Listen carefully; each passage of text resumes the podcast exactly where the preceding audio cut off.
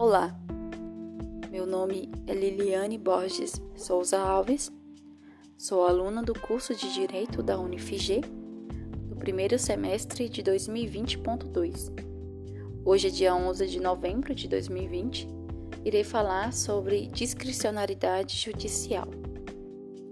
Para entender sobre discricionariedade judicial, partimos do significado da palavra discricionariedade que é o mesmo que discricionário, que significa livre de condições, de restrições, arbitrário, discricional e limitado. Ou seja, a discricionariedade judicial é a livre escolha do juiz a depender do caso em questão. É muito comum em casos difíceis. Quando ela ocorre ou não, pode ser apontado três termos de discricionariedade, segundo Dworkin. A primeira seria a aplicação dos critérios estabelecidos por um juiz com interpretações diferentes. A segunda é a acepção ou a não revisão da decisão tomada. Essas duas primeiras são consideradas discricionariedades fracas.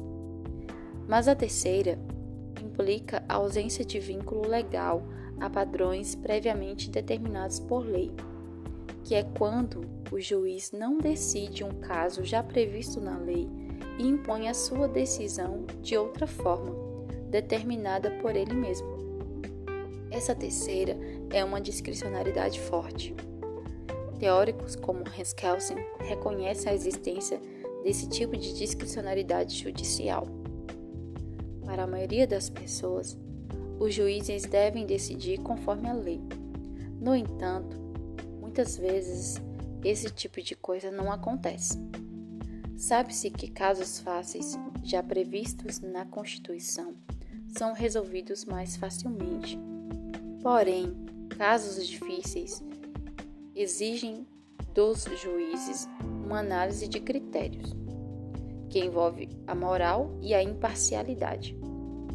Neste sentido, a livre escolha do juiz ou a discricionalidade judicial acontece, pois não se vê obrigado a determinada lei, sendo que a solução do caso em questão dependerá de suas análises.